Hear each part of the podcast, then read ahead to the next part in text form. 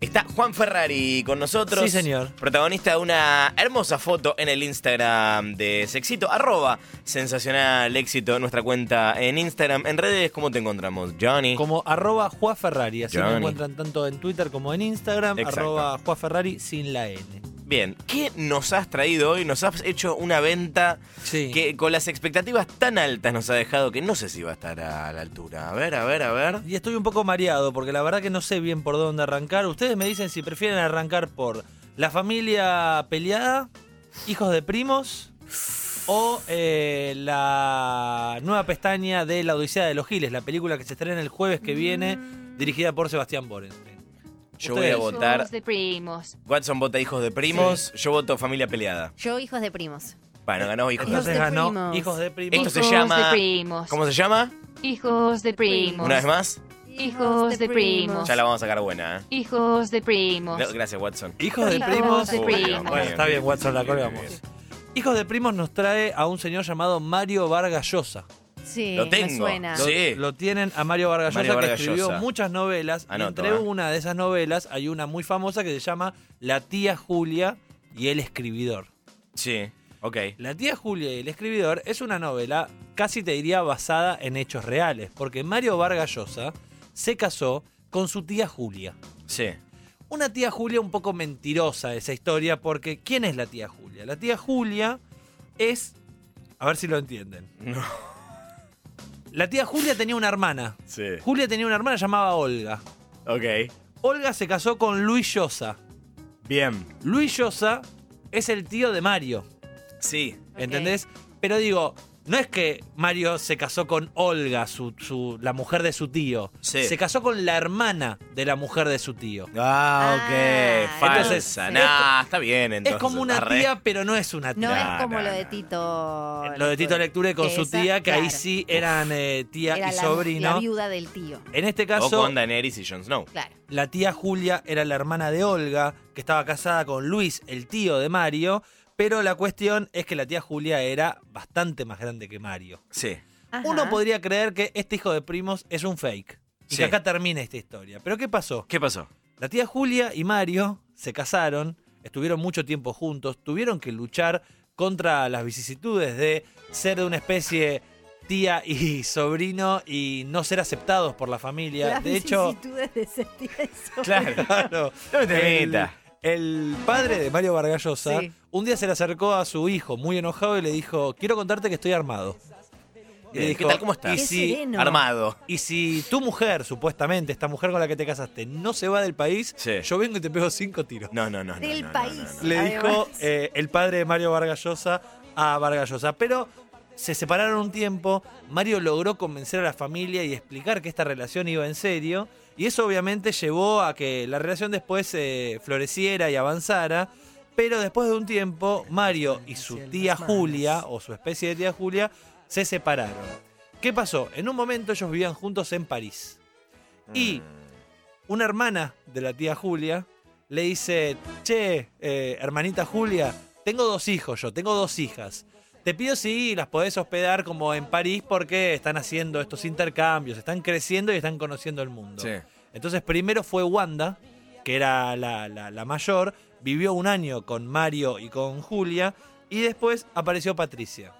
Patricia se terminó enamorando de Mario Vargas Llosa. No. O sea que, después de casarse con su tía, se casó con su sobrino. No puedo creer. No lo puedo. Me voy a morir. Con Patricia Sí.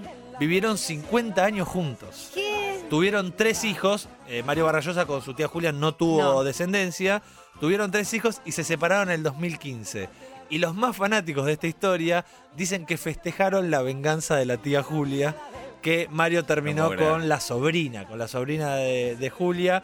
eh, pero fue una relación, como les digo, que prosperó porque estuvieron 50 años juntos hasta el año 2015. Este es el hijo de Qué primos rari. que traemos hoy mientras suena Copani de fondo No puedo creer. para hablar de Mario Vargas Llosa, su tía, que es, en realidad es la hermana de, de su tía, pero no es su tía directa, y de Patricia, la mujer Hijos que vivió 50 años con él Muy y intenso que el hijo fue su sobrina. Vamos a seguir adelante con distintas historias. Ay, ay, yo ahora quiero. ¿Qué querés? eh, Tiramos la ruleta y sale. Trrr, Es impresionante el efecto nuevo, ¿eh? La Odisea de los Giles. Vamos con La Odisea de los Giles, película que se estrena la semana que viene, el Sí. jueves 15. Y como ¿La vio, Flor? protagonista, No. No la vio todavía no la Todavía vio. Nosotros la vimos porque venían los Claro. invitados, Claro, ah, pero estuvieron, el sí. martes que viene es la, la premier de, de esta película, que tiene, les decía, como protagonistas a Ricardo Darín y a Ricardo Darín. ¿Cómo es eso? Ricardo Ah, claro. Darín padre y Ricardo Mario Darín o el chino Darín. Para quien no sepa que el chino Darín se llama Ricardo, como su padre. Exacto. Y estos protagonistas tienen muchas historias. Yo eh, lo primero que voy a hacer es abrir pestaña, voy a poner Ricardo Darín y me voy a encontrar con Ricardo Darín primero, en realidad, Opa. el padre de Richard Darín, que también fue un actor eh, que vivió eh, muchos años en, en Europa, a los 18 años se marchó a Europa y entre otras cosas fue aviador Mirá. el, el abuelo del chino, el padre de Ricardo. Y viajó por el mundo, viajó por Asia, por África, y conoció a un tal Orson Welles. No puede ser. y fue medio amiguito de, de Orson Welles. Y también se presentó a un concurso de belleza en Francia. Y fue elegido como uno de los 10 fabulosos muchachos. No puede Así ser. se llamaba el concurso. No puede ser. Obviamente que acá hay una genética. familia, eh. Porque eh, Ricardo fue conocido como uno de los galancitos Galancitos. con Carlín Calvo y con Arturo Puig y con otros. El chino Darín, hoy por hoy me parece, Flor, no sé qué tenés para opinar, pero para muchas chicas Sí, y para sí. muchos chicos es como la gran bomba sexual. Después de la tapa de la revista Rolling Stone, Ayer la escuché opinar. Fuera de aire, ¿eh? Ah, pero la escuché. bueno, Sí. no, no le voy a pedir eh, la opinión al aire, pero... Yo eh, solo digo que la escuché opinar, Soy nada una más. profesional, no puedo hablar así de. Desde ya, al menos al aire no. Perfecto. Entre otras cosas, cuando eh, Ricardo Darín primero, así le vamos a decir al abuelo del chino, Sí. eh, vivía en París, en un momento terminó trabajando como guardaespaldas de Charles de Gaulle. No. Pero, o sea, ¿cómo puede, no puede ser? ¿Qué es esta Sí, familia? sí, sí. Charles de no. Gaulle, ¿se acuerdan? ¿Vieron que hay un aeropuerto Sí, el que se llama Charles de Gaulle? Bueno, el, el- el- el padre de Ricardo Darín fue guardaespaldas de la tercera Ah. línea de Charles de Gaulle. Zarpado. La cuestión es que cuando volvió a la Argentina, eh, empieza a trabajar como actor en radio y conoce a René Roxana. René Roxana es la madre de Ricardo Darín, Ah, qué con confuso. quien nace Ricardo y Alejandra, los dos hijos que tuvieron esta pareja. Y René Roxana también fue una actriz de radioteatro muy importante. Después se cambió el nombre a eh, Roxana Darín. Pero de ahí salieron, como les decía, Ricardo y Alejandra. Cuando Alejandra habla sobre Roxana, su madre, habla siempre que no se le hizo la sufici- el, suficiente homenaje como si se le hacía al padre, porque el padre era este aventurero que tenía mil historias Sí. y ellos se deshacían hablando de, de su padre, pero Alejandra dice que la madre fue muy importante porque cuando los padres se separaron, ella fue la que agarró eh, los clasificados y encontró que pedían una vendedora con vehículo. Y Sí. ella con lo que tenía ahorrado se compró un Fiat 600 que venía con dos clases de manejo de regalo. Eh, y con eso directamente se largó, empezó como vendedora y llegó a gerenta, dejó la actuación y se dedicó a otra cosa, pero de- es el día de hoy que si uno le pregunta por la madre a Ricardo o a Alejandra, le van a hablar de este espíritu de trabajo y de esta formación que tuvieron por parte de René Roxana o Roxana Darín. la cuestión es que nos vamos a meter con Ricardo Darín segundo. Bien. Ricardo Darín II tuvo algunas parejas famosas, de hecho la semana pasada lo pudimos ver en el living de Susana Jiménez, de la cual fue pareja después de que Susana estuviese con eh, Monzón, pero Ricardo, después de la separación con Susana, un día está comiendo una pizza, ¿en dónde, Luciano? En Banchero. Exactamente, en ¿Eso es Banchero. real? No sabía. Y Yo no, no sabía tampoco, pero como esto es nueva pestaña, no podía estar comiendo Claro. pizza en otro lado. Sí. así va a vender la sección, diciendo, hoy voy a ver qué vínculo hay entre Darín y Banchero. Sí. Pero bueno, simplemente estaba comiendo una pizza ahí en Banchero cuando ve por la vidriera caminar a una jovencísima y muy bella Florencia Vaz, modelo ella que estaba en Buenos Aires no hace tanto tiempo y la historia reza que salió a la vereda y directamente la encaró, intentó como invitarla a salir y a partir de ahí empieza una historia de amor. Pero ¿quién es Estoy viendo, Florencia Vaz? estoy viendo la nota de Rolling Stone. Ok, estoy ahora, vas a llegar ahí. No, no me voy a spoilear No, nada, eh, contámelo, Te lo contámelo. spoileo ya mismo. Florencia es la hija del ginecólogo obstetra del pueblo Empalme Villa Constitución, de Sí. donde es oriunda, Ok. el doctor Mario Vaz. El 14 de enero de 1989 Sí, nació Ricardo Mario Darín, el chino Darín. sí. Sí, ¿Quién fue el obstetra de Ricardo Mario Chino Darín? Banchero. El doctor Mario Vaz. Su abuelo. No, abuelo? es espectacular. Ah. ¿Vos, Flor, te imaginás? Sí. Imagínate, tu padre no se dedicó a la medicina. No, pero, pero- ¿podrías tener tu hijo con tu padre? Mm, No literalmente, Sí. sino ¿podría ser tu padre quien traiga al mundo a tu hijo? No, yo para empezar me imagino que debe ser un garrón de, además de quizás lo incómodo de, de- de las cuestiones que pueden pasar, pero mi viejo me enseñó a manejar y nos terminamos peleando. Imagínate, imagínate pariendo. Yo me imagino como El dato que encontró Pablo Plotkin a mí me voló la cabeza porque el doctor Mario Vaz fue el obstetra de Florencia Vaz, su hija, Sí. y así es como trajo al mundo a el chino Darín, su abue el, el- el nieto de- del doctor Mario Vaz. Por eso es que el chino se llama Ricardo Mario Vaz, por el nombre de sus dos abuelos paternos. Esta es una hermosa historia de la familia Darín que cierra su pestaña para darle paso a Verónica Ginás. Sí, para antes de irnos de la familia de Darín, Ningún tengo problema. dos preguntas. Una, ¿qué onda en esas familias en las que viene Ricardo, después Ricardo, después Ricardo? ¿Cómo te sentirías siendo la, la primera persona que decide ponerle otro nombre a Mirá, la criatura? te puedo responder con un testimonio en primera persona. Sí. En mi familia no se respeta eso del primer nombre, pero sí había una tradición con respecto al segundo. ¿Qué significa esto? Mi bisabuelo se llamaba Antonio Oscar. Sí, Entonces mi abuelo se llamó Oscar. claro. Eh, mi papá se llama Rubén Oscar. ¿Entendés? sí. El primer nombre de mi abuelo pasó al segundo de mi papá, Sí. Juan Manuel. ¿Ya hablamos de ya hablamos de esto? Yo- puede ser. Yo Sí, debería haberme Mi papá es llama- es Oscar Juan y su Mirá. hermano es Hugo Rubén y su padre es Antonio. Mirá, Era. estamos todos vinculados. sí, Yo debería haberme llamado Juan Rubén.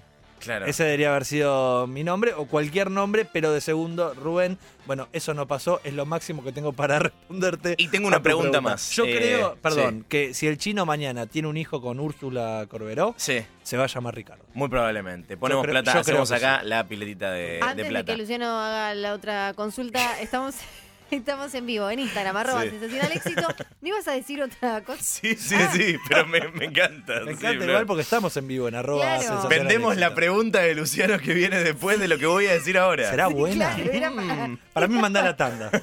para meter el Like chivo. si va a ser buena, retweet si va a ser una Estamos mierda. en vivo en arroba sensacional éxito donde los oyentes van comentando. Entre los oyentes está Nacho Ugarteche. Ay, Dios mío. eh, a quien Beso, le mandamos un beso. Y también hay gente que eh, banca mucho a Alejandra Darín, Sí. gente que le manda saludos a Juan desde Chicago, se ¡Eh, ve mirá! eh, haciendo amigos, y gente que pide más, más, más, más. Tenemos Todo el mucho tiempo hay más. más. Prometo que hay mucho más. Mi pregunta es: ¿cuál de los tres, Ricardo Darín, te gustaría ser?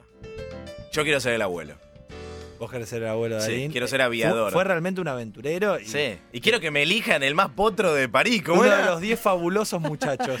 El más potro de Podés ser eso, sí. podés ser guardaespaldas de Charles de Gaulle, podés Pues- ser eh, amigo de Orson Welles. Cuando pensás que de- el Ri- Ricardo Darín y el Claro, chino ya están como demasiado, arriba. No. aparece un abuelo que obviamente, tristemente Ay, ya Dios. falleció hace Sí, unos sí, cuantos sí. años, pero que tiene una historia muy linda para contar y para preguntarle más al hijo que al nieto, porque de hecho he leído en algunas entrevistas que en algún momento el chino le agarró como una voracidad por saber sobre su abuelo y Sí. preguntaba mucho a su padre porque sabía que había grandes historias atrás de la vida de Ricardo Darín I. Así le pusimos en nueva pestaña. Como le decía, la Odisea de los Giles tiene un elenco gigante. Sí.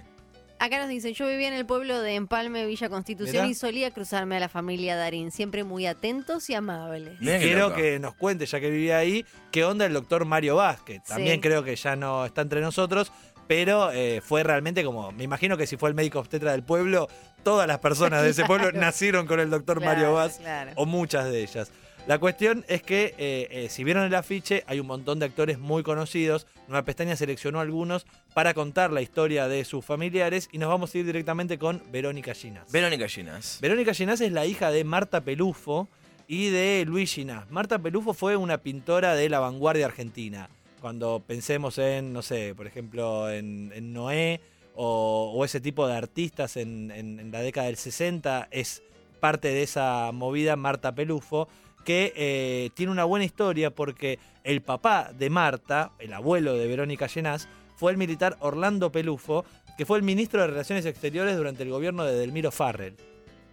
Que eso fue tipo Pre-Perón. en el 40 y Claro, algo, sí, claro. eh, ese, de hecho, eh, Orlando Pelufo fue compañero de escuela militar de Perón. Mirá. Fueron, el abuelo de Ginás era compañero de escuela de Juan Domingo Perón. Pero ese es Orlando Pelufo, el abuelo de Verónica. La madre de Verónica, eh, Marta Pelufo, y el padre es el escritor Luis Ginás. Luis Ginás eh, eh, es, eh, tuvo primero dos hijos con, Sí. con Marta Pelufo, Verónica y otro hijo más que falleció de joven, y después tuvo a Mariano Ginás. Claro. Con otra mujer, es medio hermano de. Verónica. Mariano es el director de cine que algunos lo conocen porque hace no mucho tiempo hizo una película, estrenó una película llamada La Flor, que dura un montonazo de horas. 14 horas. 14 horas. 14 Se ven horas. tres No, no, no sabía el vínculo, no conocía el vínculo y nunca lo pensé, la verdad, y es una obviedad. De hecho, Verónica es eh, la voz, por ejemplo, del documental Balnearios, eh, dirigido por Mariano Ginás, y es la protagonista de La Mujer de los Perros, una película que dirigió, eh, no me acuerdo si la dirigió Verónica también, además de protagonizarla, pero es del Pampero Cine, que es la productora eh, que tiene a Mariano Ginás como eh, líder de un grupo, que en realidad son unos cuantos más, pero él está siempre ahí al frente. La cuestión es que Luis, el padre de Verónica, fue un escritor bastante famoso y quizás la novela más importante que haya escrito es una llamada De eso no se habla, de la cual se inspiró para hacer una película María Luisa Bember, no sé si recuerdan con Marcello Mastroianni y Luisa, eh, Luisina Brando. Y eh, abramos una pestaña chiquita en María Luisa Bember.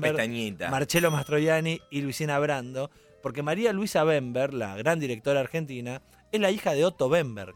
Y si yo digo Otto Bember, Claro. Luciano, ¿qué te suena? Eh, de los famosos Bemberg, por supuesto. Exacto, pero Otto Bember fue el creador de Cervecería y Maltería Quilmes. Ah, claro. El padre de ¿Por qué es en blanco y negro el streaming? No entiendo. y bueno, porque estoy de hablando, me porque de estoy hablando de cosas muy viejas. Sí, estoy sí. hablando de eh, Yo sabía que me sonaba de algún lado Farrell. Bemberg. Yo estaba entre... Yo quería saber qué tan birrero de, de industrial porque, de No, hecho, me apare- acuerdo por el comercial. Ah, la publicidad. Exacto. y aparece la firma de Otto Bember, si no me Exacto. equivoco, en la etiqueta Sí. de Quilmes. Bueno, Otto Bember Ay, no, fue ahora nadie más me va a querer. el padre de María Luisa Bember, la directora Otto de esta Bember. película llamada De eso no se habla, basada en el libro de Luis Ginás. Pero estaba protagonizada, les decía, por Marcello Mastroianni y por eh, Luisina Brando. Brando. Marcello Mastroianni es el papá de Chiara. Pensé que ibas a abrir una pestaña Brando y, y era la sobrina de Marlon No, Brando no. o algo así, ¿no? ¿no? pero hay algo atrás de Luisana muy interesante, Uy, de Luisina, mío, perdón, sí. que ahora lo vamos a mencionar. Con Marcelo lo que quería decir es que eh, Marcelo es el papá de Kiara. Kiara es la hija que tuvo junto a Catherine Deneuve.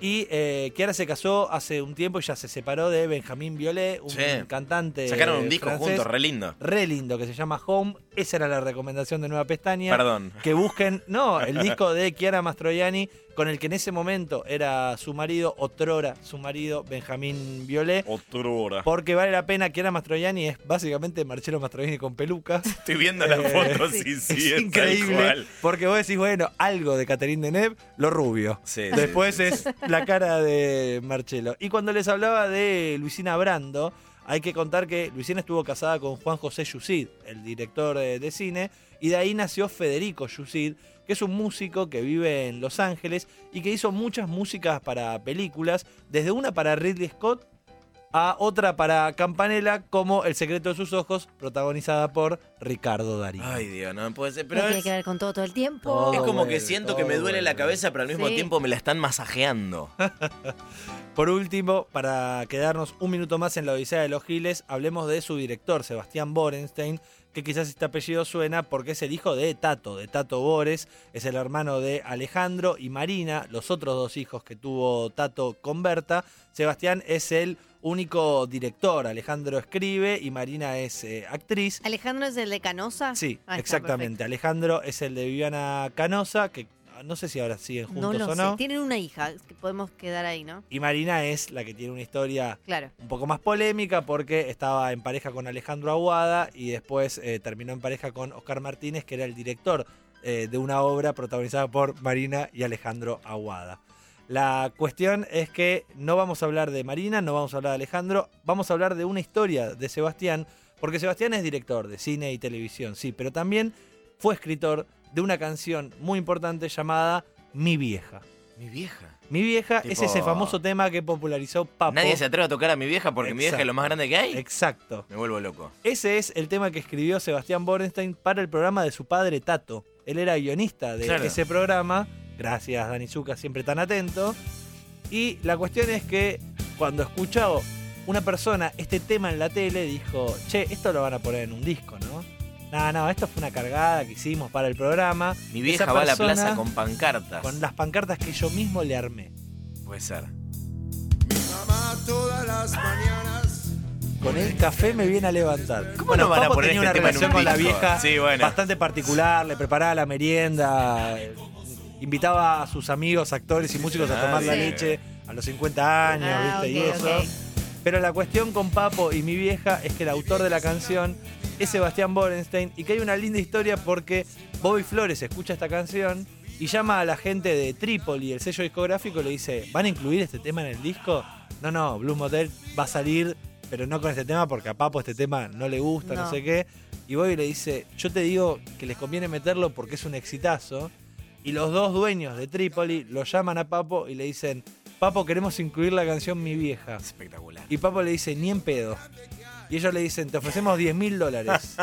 y le dicen, ni en pedo. Perdón, yo dije Blues Motel es Blues Local, el disco Ah. de, de Papo. Le dicen, te ofrecemos 10 mil dólares. No, decirle al pelotudo ese que me ofrece 10 mil dólares que no, que no me interesa. Le suben la apuesta y le dicen 20 mil dólares. No, no quiero 20 mil dólares. Dice 20 mil dólares o rompemos el contrato y no editamos el disco. Y Papo le dice, ok, tráeme 20 lucas. Bueno, mañana nos juntamos, lo firmamos. No, no, no, tráeme 20 lucas hoy. Tuvieron que ir corriendo al banco, buscaron 20 mil dólares, le llevaron Qué 20 mil dólares a la calle Artigas, en la Patarral, No donde vivía. Papo. Y Papo dijo, ¿en serio me van a dar 20 mil dólares? Me voy a Los Ángeles.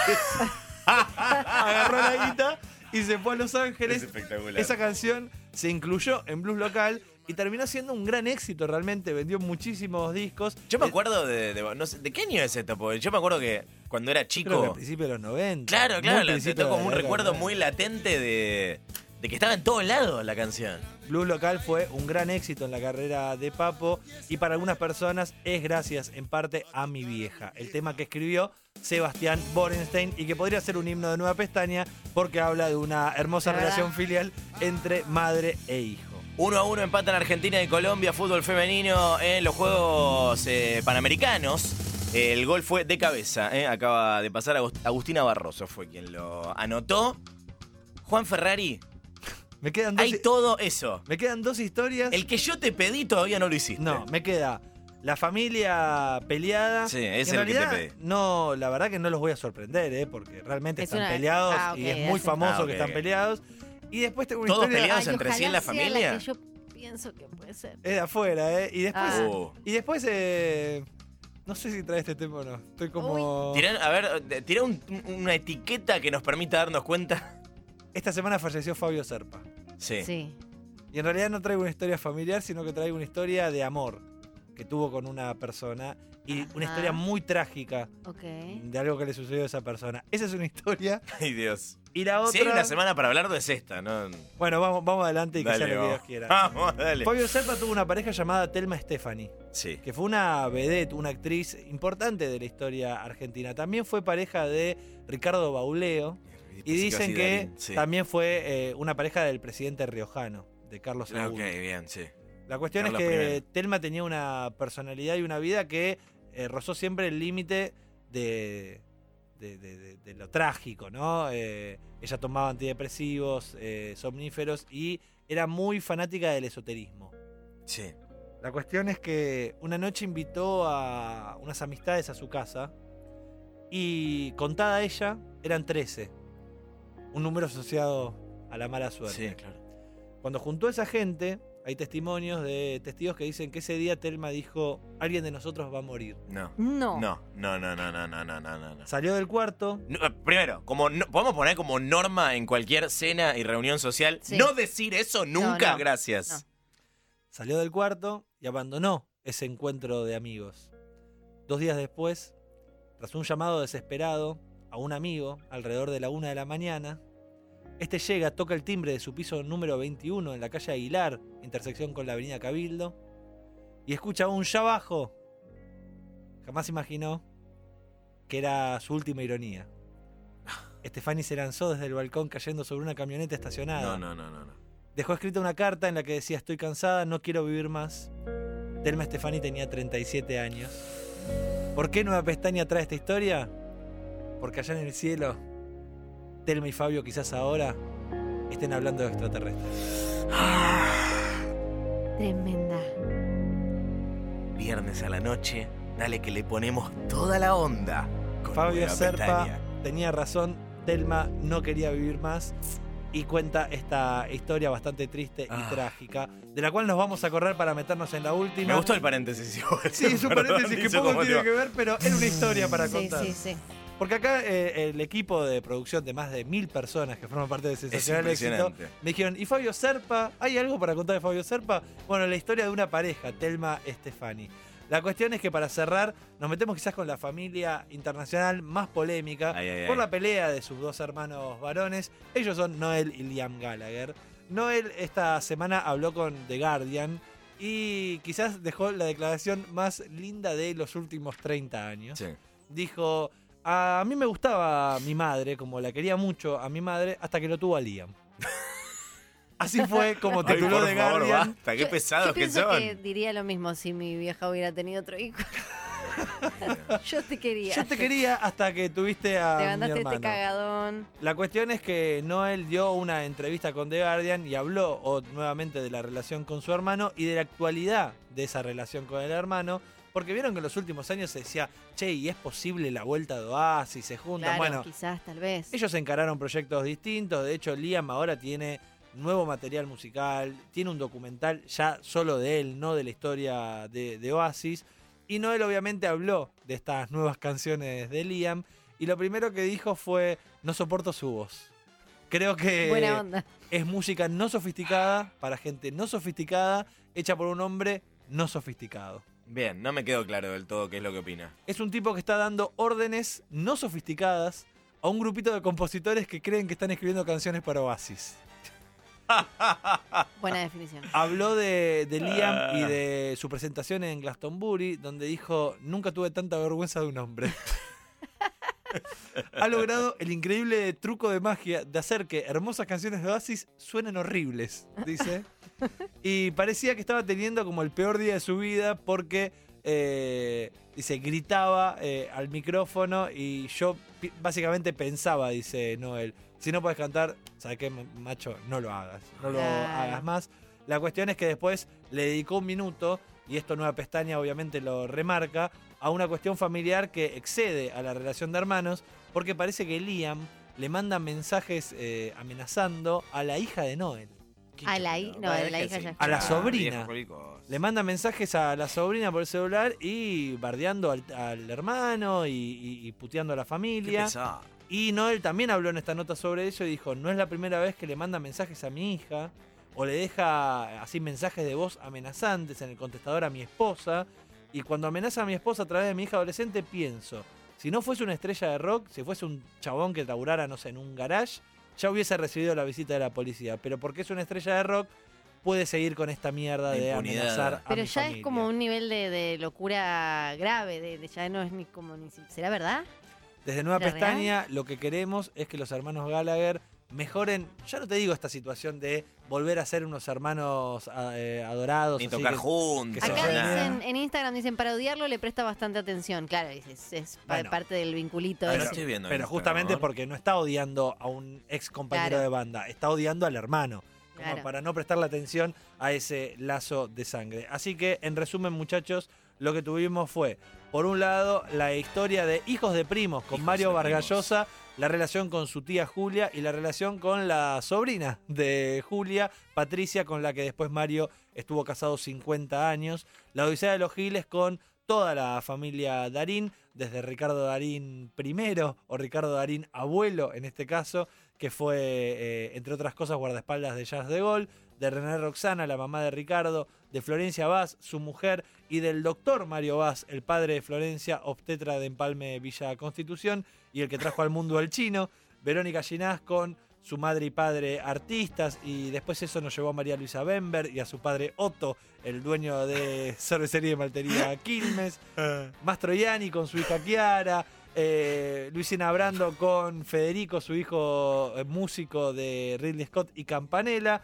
Sebastián Borenstein y la historia de mi vieja, el himno escrito por eh, Sebastián para Papo, y por último, Fabio Serpa y una historia que jamás volverá a ser contada. No. Y Nunca. Noel y Liam ¿Qué les podemos decir de Nueva Pestaña? Dejen de romper las Ah, bolas. también Choloquinoto. Juan Ferrari es quien lo está contando. Edición destructiva, asesina, devastadora de Nueva Pestaña en la noche de sensacional éxito. Eh, Juan, ¿cuál es tu plan para la gol de Colombia? Eh? 2 a 1. O esto no es en este No, me momento. no, esto es 1 a están 1. repasando. Ah, es la repetición. Del primer tiempo. Como me ponen el audio de cancha y como yo como un pelotudo, eh, caigo. En fin. El plan para este fin de semana tengo... Domingo electoral, ¿cómo lo vas a vivir? Domingo electoral tengo un almuerzo familiar. Antes eh, eh, había vuelto una tradición porque yo no había hecho el cambio de domicilio y votaba en el barrio de la infancia. Sí. Ya eso no sucede, Same. pero sí queda lo de almorzar en familia y Qué juntarse. Así que eso se llevará a cabo. También el sábado tenemos del otro lado de la familia alguna que otra comida. Y ahora corriendo me voy a ver una serie que me recomendó Flor ¿Cuál? y que me tiene así muy loco. No es una serie nueva que tiene dos temporadas, se llama Fleabag. Mirá, Sí. sí. Estoy muy, muy, Muy mega bien. fan, terminando la primera temporada. Y tengo el último capítulo que estrenó The Handmaid's Tale, el número 12, Sí. el anteúltimo de esta temporada, que no sé si tiene otra firmada, eh, pero que nos tiene ahí como... Creo que van a hacer una más. Van a hacer una más. Sí. Ok, bueno, entonces nos queda como algunas cositas más para develar en esta eh, tercera temporada.